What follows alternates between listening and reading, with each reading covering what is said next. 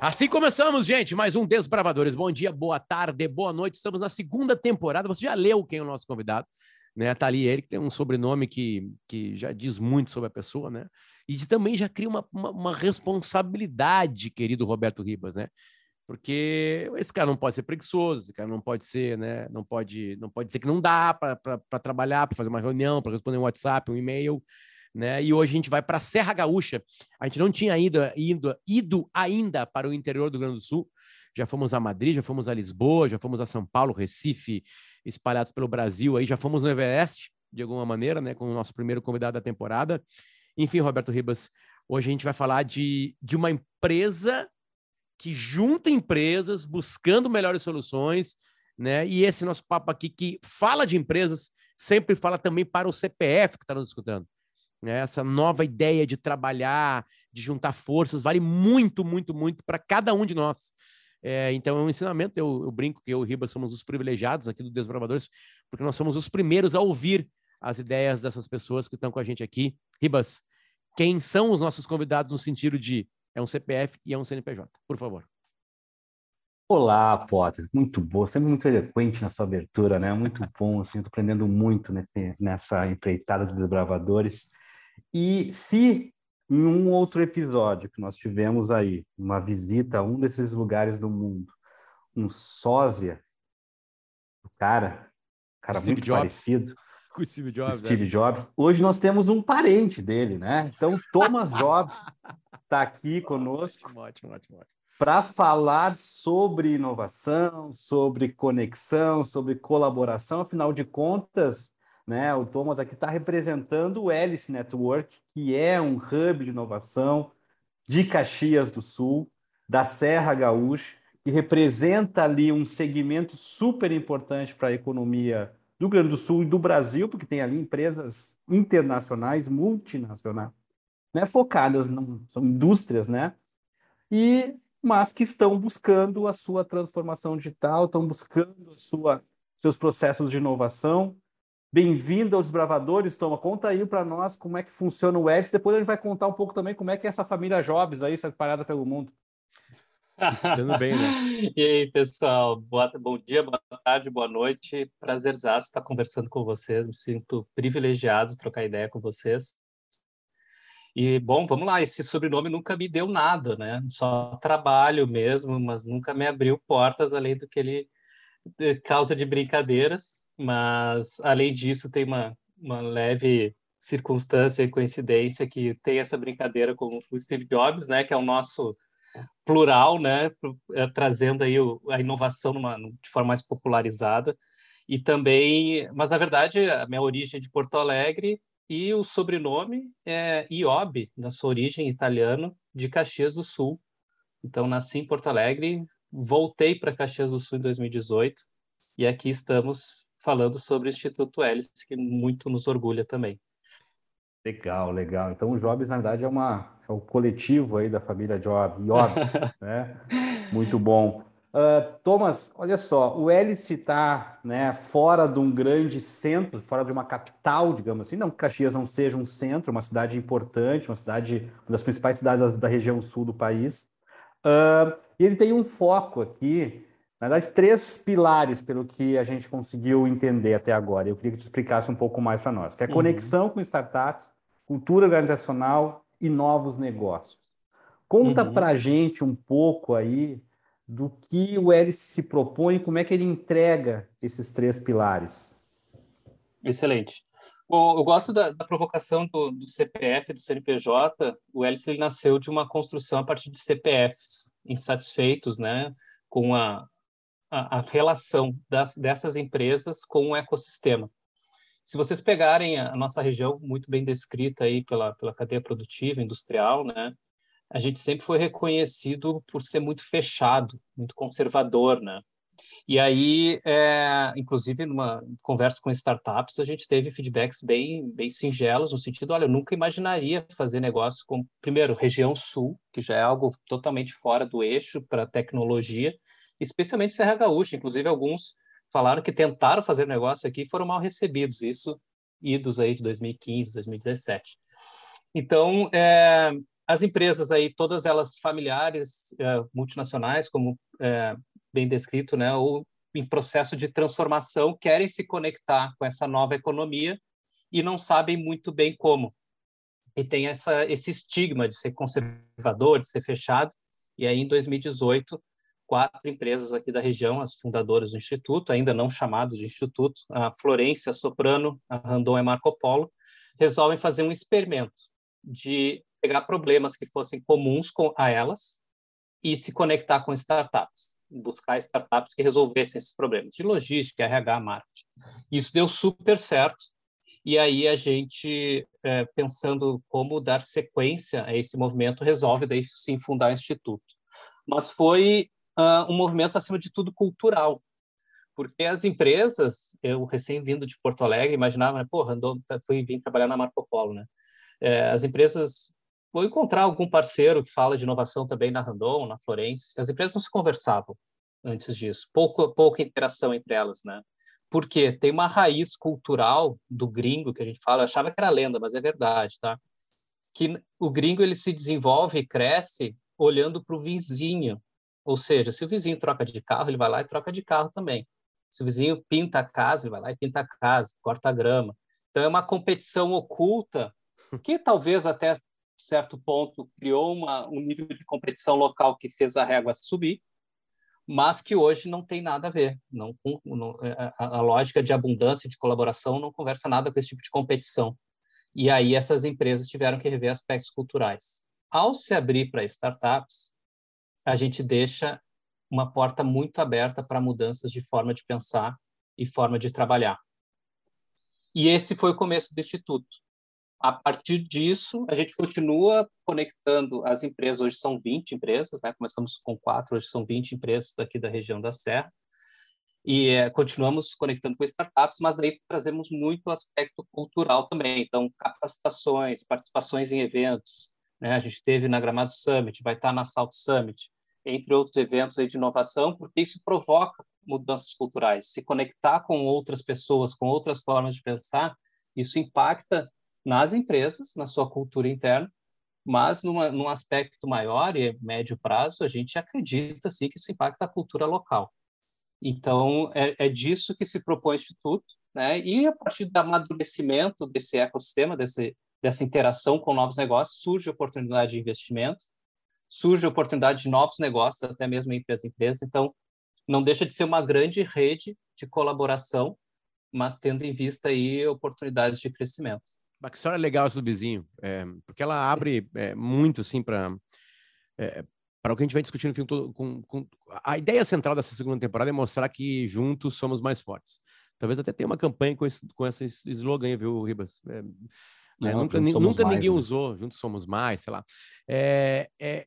Importa o coletivo. Exatamente.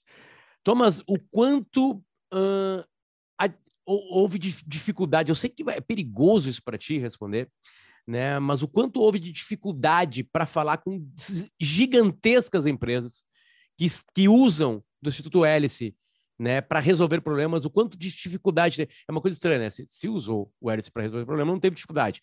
Mas para entender que juntar forças, é, todo mundo está ganhando. Mesmo que possa ter inimigos, entre aspas, que, que lutam uhum. pelo mesmo consumidor, de, de, de alguma forma? O quão duro foi adentrar em cabeça de, de empresas com dezenas e dezenas de décadas?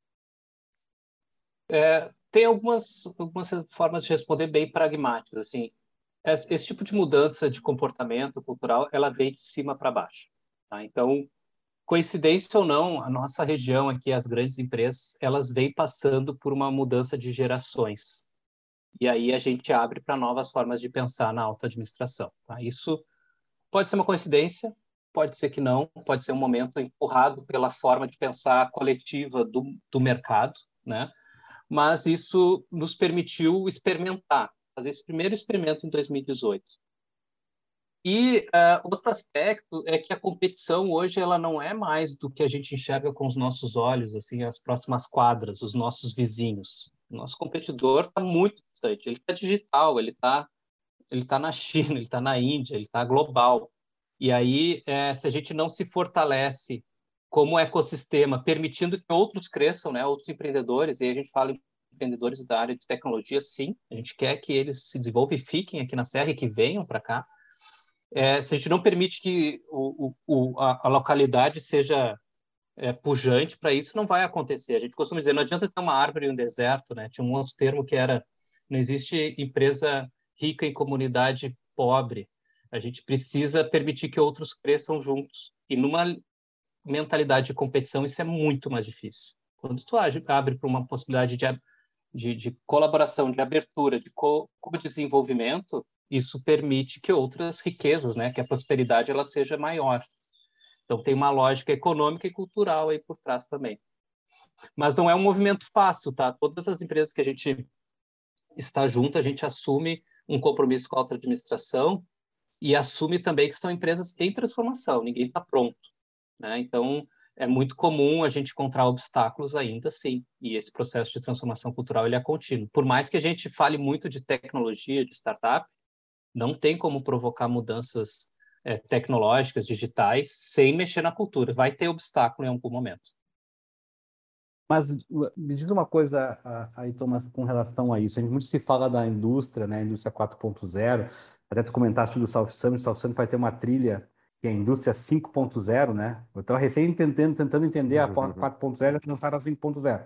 É difícil de manter atualizado. Mas vamos lá. Uh, essa, essa essa indústria, esse foco específico que, que, que se tem, está muito focado em digitalização, automação de processos, ou está mesmo focado em novas ofertas, novas formas, novos negócios, novos modelos? Essa foi uma opção que a gente tomou logo no começo. É, Para a gente encontrar esse, esse ponto de conexão, a gente tem que ver o que é comum. E aí não é produto não é core business que vai nos unir. Core business vai nos afastar, vai competir.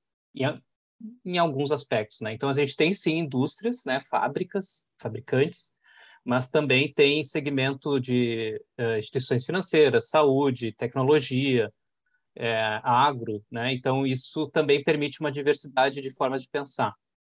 A nossa estratégia foi começar pelas beiradas. Então, uh, o que a gente diz beiradas? Processos como RH, logística, marketing, sustentabilidade, são todas é, dores, né, necessidades comuns a todas as empresas. E, ao compartilhar, não vai gerar um grande diferencial competitivo entre elas, a ponto de se exibir como um vizinho próspero, sabe? Na verdade, vão estar se ajudando e gerando um, uma massa econômica né, de consumo de tecnologia que é atrativo para nós.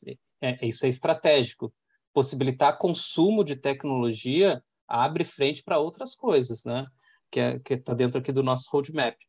Mas esse foi um movimento inicial muito importante, não ir pelo produto. Às vezes a gente fala de inovação, né? Ah, vou desenvolver uma, um novo modal de transporte, eu vou desenvolver uma novo, uma smart home, enfim.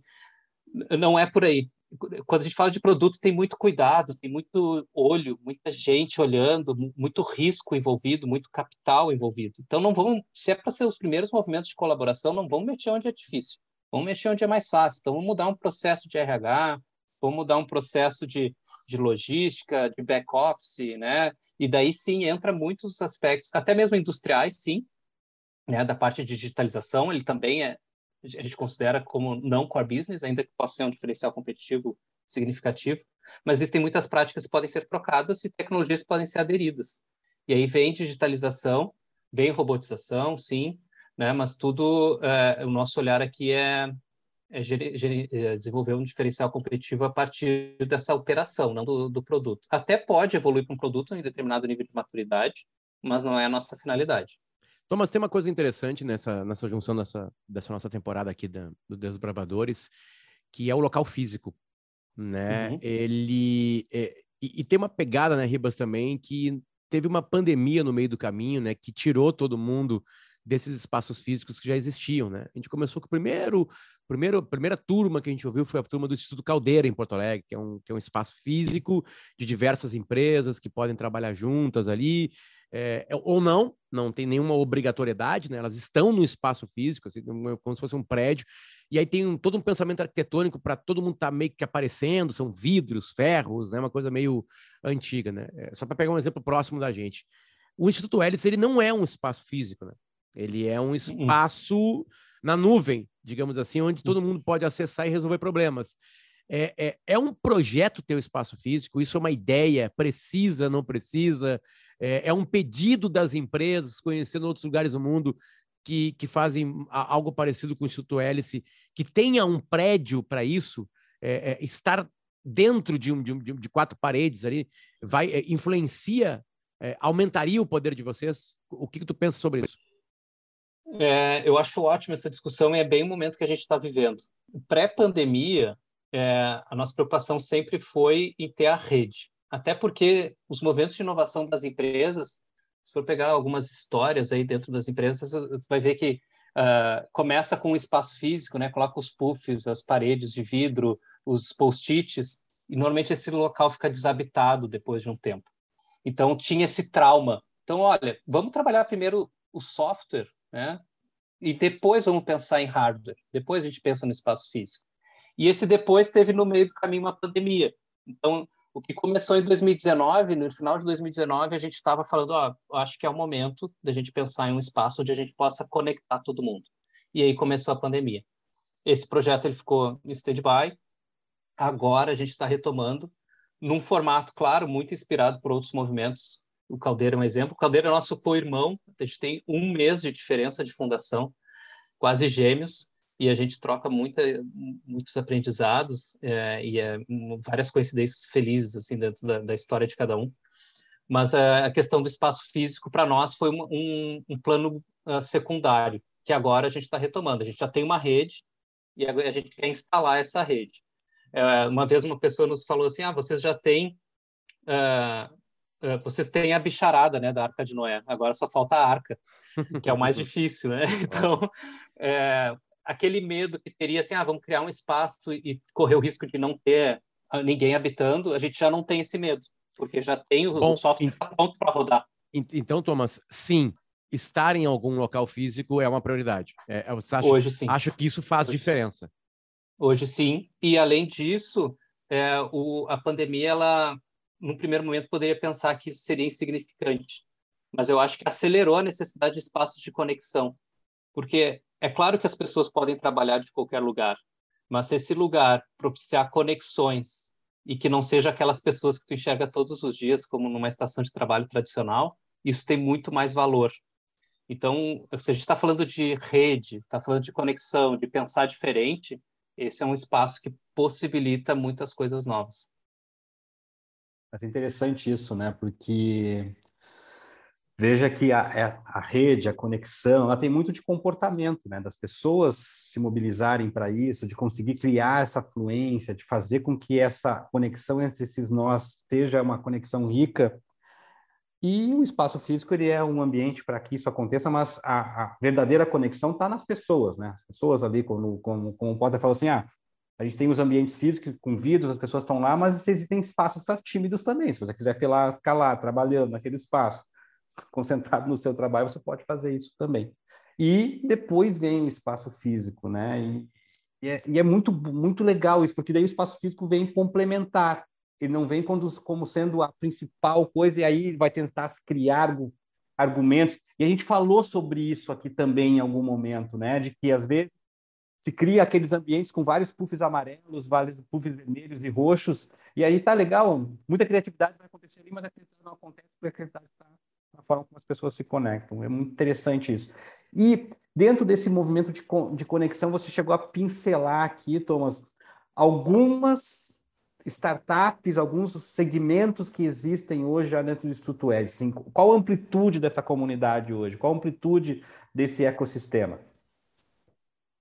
O, o, nosso trabalho ele se foca em três grandes objetivos, tá? Um é tornar as empresas mais inovadoras. Se a gente não entregar isso, a gente perde a nossa razão de existir. No segundo momento, mudança cultural dentro das empresas e na região. E terceiro, atrair e reter novos talentos. A comunidade de empreendedores, startups, ela se destaca muito nesse primeiro de tornar as empresas mais inovadoras, porque a startup, a inovação aberta como um todo, ela é o principal veículo é, de fazer mudanças rápidas em, em grandes empresas. Então, para nós, isso é muito estratégico. E a parte de atração e retenção de talentos, a gente está tratando com um empreendedor ou um profissional, né? Pode atuar dentro das empresas, mas falando do empreendedor, que ele está sendo muito disputado hoje. E aí entram algumas características do ecossistema que faz com que seja mais atrativo. É, uma delas é a sua vocação. Então, é claro que a gente tem uma vocação aqui na região é, de uma cadeia metalmecânica, moveleira, plástica, industrial como um todo, mas também tem turismo muito forte como um diferencial e tem aí talvez algo relacionado a cidades inteligentes, mobilidade, né? Porque a gente já tem uma cadeia instalada nesse sentido. Então esses são aspectos que certamente atraem é, soluções, né? Para se conectar, porque a estrutura está pronta para receber esse tipo de tecnologia. Mas as tecnologias que eu comentei uh, uh, de processos indiretos, né, como RH, back-office, logística, todas elas são muito bem-vindas, porque elas geram resultado no curto prazo. Tem startup que a gente conecta em 15, 30 dias está gerando resultado. E isso gera uh, um, um ganho que justifica fazer mudanças maiores. Né? Não adianta sonhar grande se não consegue entregar o pequeno. Então, pequenas entregas elas também justificam daí um, um movimento maior. E aí, é, para nós faz todo sentido, sim. É, ainda que uh, tenha essa natureza industrial e, e turística, o, a possibilidade de se conectar com soluções tecnológicas voltado a processos indiretos de, das empresas é muitíssimo bem-vindo, seja para se conectar como um fornecedor, ou seja para empreender, sim. Então, claro que a gente vive, por exemplo, numa numa onda muito forte de fintechs, por exemplo. Né? A gente tem um ambiente muito favorável, mas elas se encaixam em diferentes, diferentes eixos aqui dentro das empresas, dos negócios delas. Então, também é super bem-vindo. Então, o que eu quero diferenciar, assim, qualquer tecnologia, ela é possível de tomar mercado hoje, né? qualquer startup, isso é interessante, ainda que a gente tenha uma vocação aqui na nossa região bem instalada que favorece outros negócios também. Tomás, Legal. exemplos exemplos, né? É, é, é, e, e, aí não sei, já que tu vai só citar exemplos bons, então daqui a pouco tu pode até citar o nome das empresas, né? De problemas que uhum. apareceram, né? E que o Hélice conseguiu resolver, assim, para a gente entender o exemplo é melhor a melhor maneira de a, gente, entender uma ideia mesmo. Tu consegue contar para gente algo uhum. importante? Eu sei que isso acontece quase que diariamente, mas vamos lá, algo que tu queira destacar, né? dar um bold ali. Tem um exemplo que a gente sempre utiliza, que é um dos primeiros que aconteceu numa das empresas, que foi ah, uma solução para recrutamento e seleção. Então, pega indústrias aí com volume de funcionários elevado, 8, 10, 15 mil funcionários, e isso normalmente ele funciona com é, agências recrutadoras, né? Isso se paga um valor para essas agências recrutarem. Uma plataforma digital ela consegue substituir todo esse, esse intermediário e fazer com que o processo seja mais rápido. O processo que demora 90 dias, ele pode durar 20, 30 dias.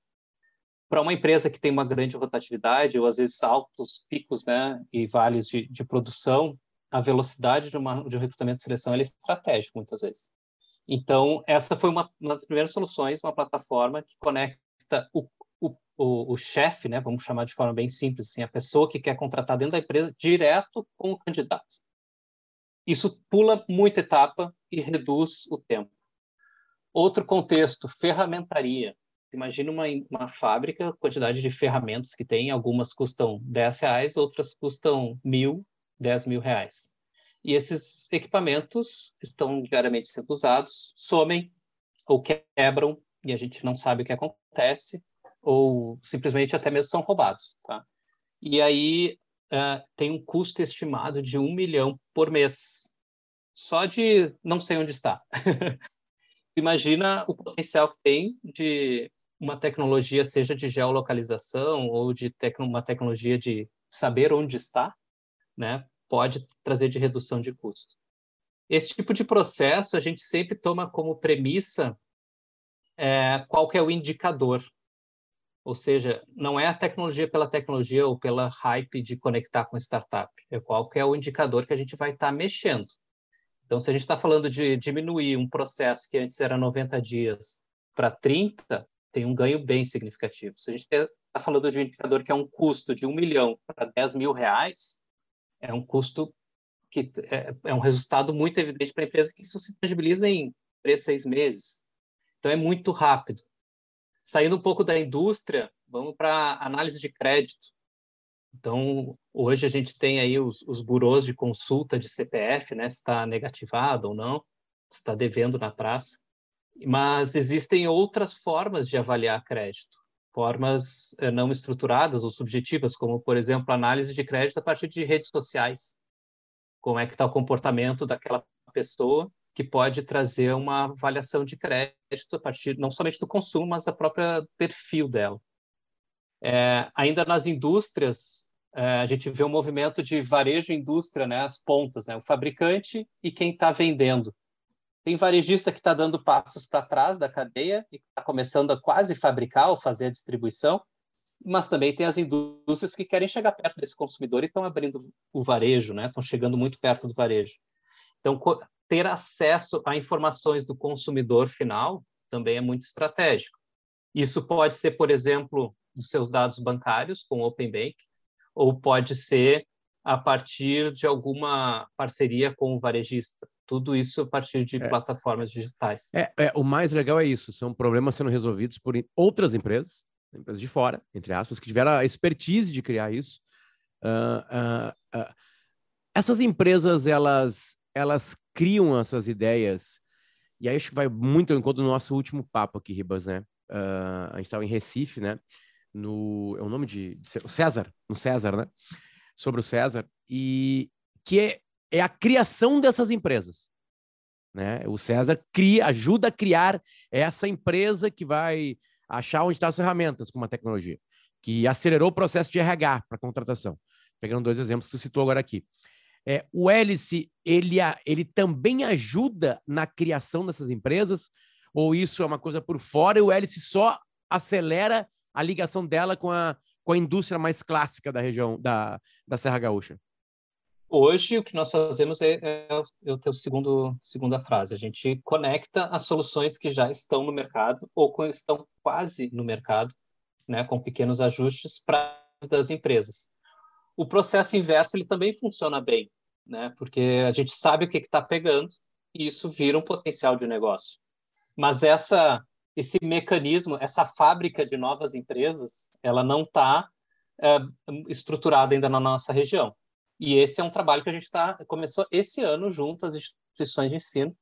Né? Claro que já tem um processo longo e histórico de incubadoras, pré-incubação, né? parques tecnológicos, mas conectar essas necessidades a quem pode solucionar, como empreendedor inicial, ainda é algo que tem que ser feito. Então, nós, como empresas, dando esse espaço para se aproximar com esse potencial empreendedor, e a academia, ou até mesmo aceleradoras, né, se aproximando das empresas para identificar quais são essas dores. Uma coisa que a gente sempre fala e encoraja, né? Existem maratonas de empreendedorismo, né, hackathons ou startup weekend, etc., né, que são finais de semana para gerar ideias. O que a gente incentiva é olhem para as soluções B2B, olhem para o que tem de problema dentro da empresa. A empresa ela vai contratar, ela tem volume, ela tem muito usuário. Não, tentem ser o próximo, o próximo Uber ou o próximo iFood. O que, que eu quero dizer? Vale muito mais a pena buscar uma solução B2B do que B2C. Isso é uma conversa que eu sempre tenho com os empreendedores. O B2C é caro, o B2C é difícil, tem que ter muito, muita, não só garra, mas sangue frio e noite acordada em, em claro, sabe? Porque o B2C ele é nervoso, assim, ele e tem que ter muito investimento. O B2B não. O B2B tu vai atender um ou dois grandes clientes com um grande volume de serviço. Então tem uma grande oportunidade que eu acho que para a comunidade empreendedora eu faço questão de destacar essas, esses pontos, porque tem muita oportunidade dentro de empresas. Ainda mais com esses hubs, né, que a gente vem conversando, certamente eles podem apontar aí uma dúzia de, de desafios em cinco minutos. Muito bom. E, e, mas como é que funciona, Thomas, na prática? Assim, eu tenho a minha startup aqui, ela está tentando resolver um problema específico de negócio, né, de uma indústria. Eu acesso o hélice, eu como é que eu me conecto a esse a esse ecossistema como um todo? A gente sempre trabalha a partir das necessidades das empresas. Então a gente constantemente está coletando quais são os desafios de tecnologia de cada uma das empresas. E aí a gente busca essas startups. E essa busca ela acontece de diferentes, diferentes formas. Ou a gente busca em relatórios, em bases abertas, em, em uma busca ativa de desk research mesmo, ou a partir de startups que a gente conhece. Então, a gente está todo momento né, em feiras, como a gente citou aqui, ou espontaneamente, de alguma forma, chega até nós, seja por site ou seja por, por contatos da nossa rede, a gente está sempre recebendo contato de startups para saber o que está acontecendo, quais são as possíveis soluções, e quando a gente encontra, ah, essa solução que está oferecendo é uma dor de uma empresa, a gente conecta. Então, a gente é, tem uma expressão, a gente é que nem o adaptador de três pinos, né? Quando teve a mudança, ali foi um saco de ter que ficar adaptando. A gente é o adaptador, né? A, a empresa ela não tem braço para ficar observando o que, que, tem no mercado. Então, o hélice presta serviço para ela. E a startup ela não vai conseguir identificar com clareza quais são as necessidades das empresas, no caso aqui, de, de determinada região. E a gente consegue fazer esse filtro para os dois lados. Então, ela, ela é uma rede, de fato, se precisar entrar em contato conosco via redes sociais, site, eventos, a gente está sempre recebendo, mas a gente também busca. Então, onde que acontecem as nossas buscas? Né? A gente procura em hubs espalhados pelo país, César, a CAT em Florianópolis, as aceleradoras país afora, todos eles a gente está conectado para saber quem é que está surgindo e que soluções que tem. Mas os eventos também nos propiciam isso, né? Então a gente está sempre com o radar ligado para se conectar com as soluções. Thomas, olha, é, nunca foi tão claro para o ignorante como eu nessa, nessa área é, entender o processo, assim, porque é, fica escancarado que. Primeira coisa, né, importante. Ah, mas só os grandes centros precisam disso. Eu digo os gigantescos centros, aqueles com milhões de pessoas. Não. Não, a gente está aí num, num núcleo de, vamos lá, meio milhão de pessoas, um pouquinho mais que isso, né? É. Acho que um pouquinho mais que isso, né? Um pouquinho. É, é não é, chega um milhão de pessoas. Não chega um milhão de pessoas, né? Então, é inter... imagina, só Porto Alegre já tem um milhão e meio. Né? E aí, se botar Canoas, a gente vai, né? Botar região metropolitana, a gente vai para 4 milhões, quase isso, né? Eu sei, uns dois e meio na conta matemática. Mas, assim, é, é incrível como é claro, assim, porque, é, vamos lá, ou, vamos falar uma coisa, uma, uma, uma angústia brasileira.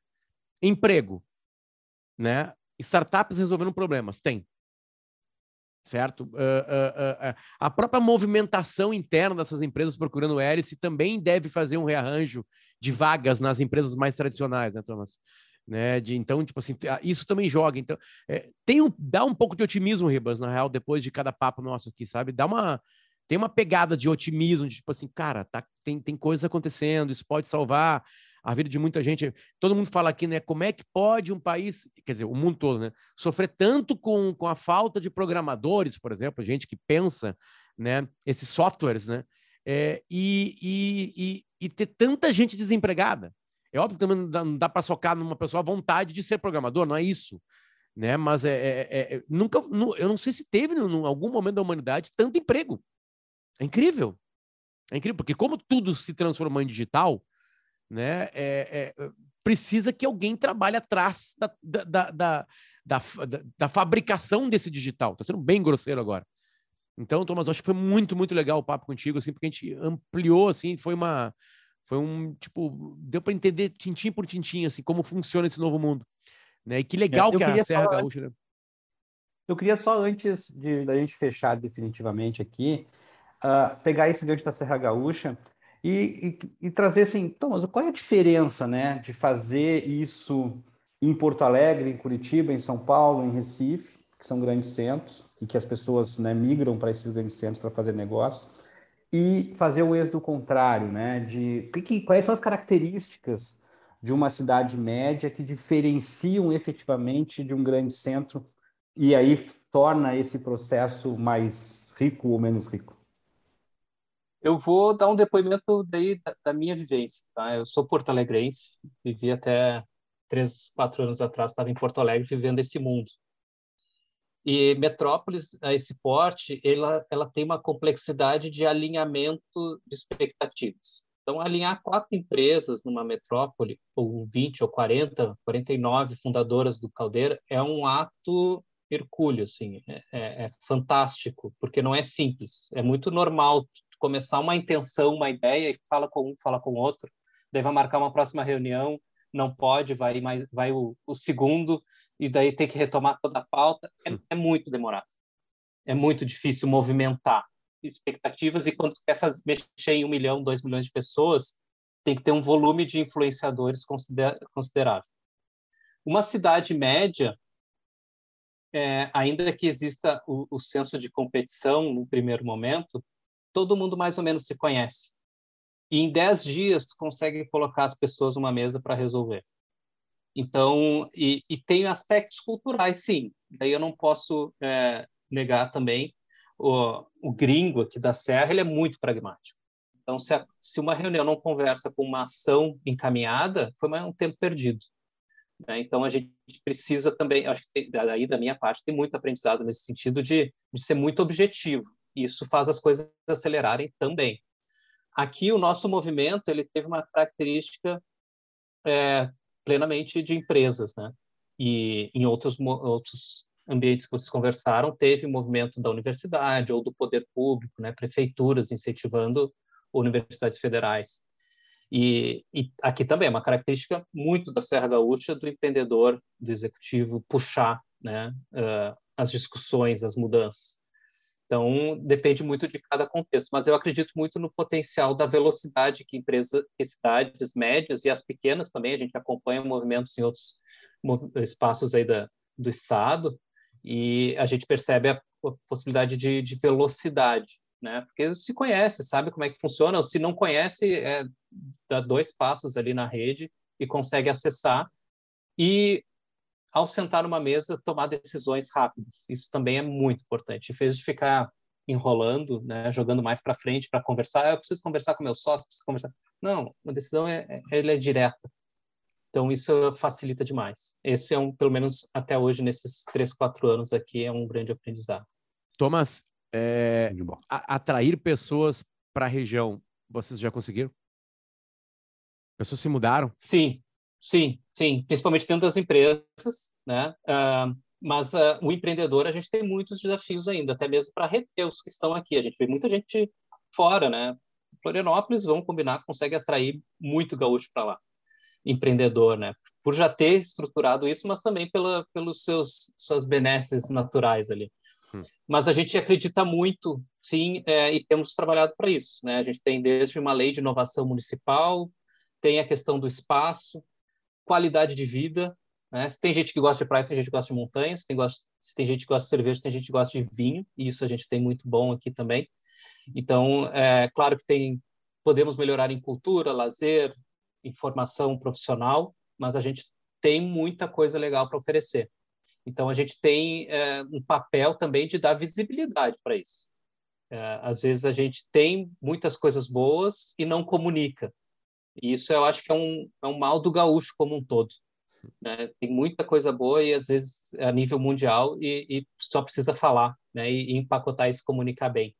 E, e, esse é um trabalho que a gente tem feito aqui também. A gente acredita demais no potencial. A gente tem nas empresas, a gente tem muita gente que não é daqui da, da Serra. Esse, um, eu sou um caso desse. Outro dia a gente estava numa reunião e tinha uma pessoa só aqui da, dos municípios da Serra, os outros todos de fora. Então tem muita oportunidade boa aqui e, isso precisa ser falado, precisa ser comunicado, e isso é um papel do Hélice também. Perfeito. Ribas, Perfeito. temos uma radiografia, né? De mais um movimento acontecendo no Brasil, resolvendo situações. Bom. Acho muito legal isso, né? É, cada passeio aqui semanal a gente tem uma tem respostas para muitas perguntas aí que é de muita gente, mesmo, de verdade. Legal isso, muito legal. Bora Nossa, lá então? Foi. Thomas, obrigado, cara, pelo carinho. Manda um abraço para toda a turma. É, é, a gente não consegue ver outra coisa além do que crescimento para vocês, né? É, já deu para ver na hora que a gente perguntou sobre lugares é, físico, um brilho no teu olho. Então, acho que reuniões com arquitetos, engenheiros já devem ter acontecido. Né? Pra, investidores. Investidores. Vamos aproveitar aqui e abrir investi potenciais investidores, estamos abertos. Perfeito, perfeito. então, um abraço para todo mundo. A gente se vê na Serra Gaúcha, certamente. Combinado. Obrigado, pessoal. São muito bem-vindos. Uh, esperamos aqui com bom galeto, polenta e vinho. Se alguém chegou aqui no Desbravadores, né, junto com o Thomas, saiba que a gente tem duas temporadas, estamos na segunda temporada, como eu disse no começo do programa, né, e, e é um convite que eu, Potter, recebi da Brivia, é, é, que é uma quebra também nesse mundo de marketing né, e publicidade. Ela, ela entendeu essa digitalização há muito mais tempo e na frente de muita gente, né?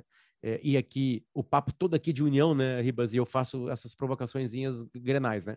né? Ou, sei lá, fla-flus da vida, assim, mas entendeu mesmo esse processo, não, não para rivalizar com outras uh, uh, uh, agências de publicidade, nem é isso mais, né? Mas de entender o, o, o, o jeito que o negócio, o que, que o negócio estava precisando, né? Todo mundo tinha que entregar algo digital. Sei que eu me pergunto, é, é, Ribas, vou te falar isso aqui na frente do Thomas. Sei que eu me pergunto, tá, mas e, e, e o que, que é a Brivia? Né? Eu acho que um dia a gente tem que fazer um desbravadores para falar da Brivia, né? Porque eu falo assim, cara, a Brivia é o seguinte: é, é, faz de conta que tem um banco muito grande, com milhões de clientes. Esse banco, ele vai fazer uma publicidade lá na, na, na, no, no, na hora do, do, lá, do Big Brother, tá? E aí vai trazer um monte de gente lá para dentro. Aí a pessoa vai querer usar o aplicativo, porque ela já usava o aplicativo no outro banco. E aí esse aplicativo não funciona.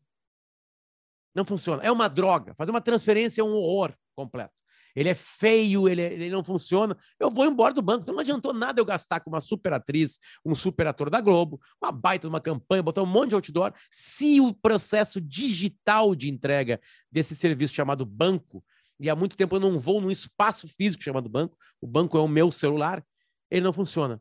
A Brive entendeu isso. E ela falou e falou para as empresas: a gente precisa de um baita de um aplicativo. Eu estou diminuindo muito aqui, né? Mas é, essa explicação que eu ando dando, Ribas, está correta? Está correta? Ah, não também está correta. Também está correta. Também está é tá correta. Também é tá parte da briga. A briga também ajuda a quando esse, né, esse aplicativo a, a fazer com que esse aplicativo seja conhecido pelas pessoas. Né? Então, ela também ajuda a amplificar esses aplicativos. Ela ajuda também a grandes empresas e pequenas empresas a se mobilizarem, a se transformarem. Então, assim, eu preciso entender melhor o meu cliente, eu preciso entender melhor como que eu uh, navego né, nesse mundo novo de tecnologia, como é que eu insiro essa tecnologia para me transformar. Tem várias entregas da Brive aí, uma delas é isso. Perfeito. Mas essa que eu falo é bom, né? Porque é, é, é essa bom. é boa, né? Essa é boa. Essa é boa porque aquela, aquela coisa meio diferente, aquela coisa toda. Thomas, obrigado, cara. Carinho para ti. Um abraço pra turma toda aí. Valeu, pessoal. Parabéns. Obrigadão. Na semana Obrigado, que vem tem mais. mais. Na semana que vem tem mais eu e Ribas aqui com mais um convidado ou uma convidada no Desbravadores. Estamos na segunda temporada. É, espalhe o programa, né? Compartilhe o programa, manda no grupo de WhatsApp aí, né? É, se você gostou do programa, eu tenho certeza que sim. E aí o Desbravadores consegue desbravar mais caminhos aí, mostrar o que está acontecendo no mundo. Certo, gente? Valeu e um beijão.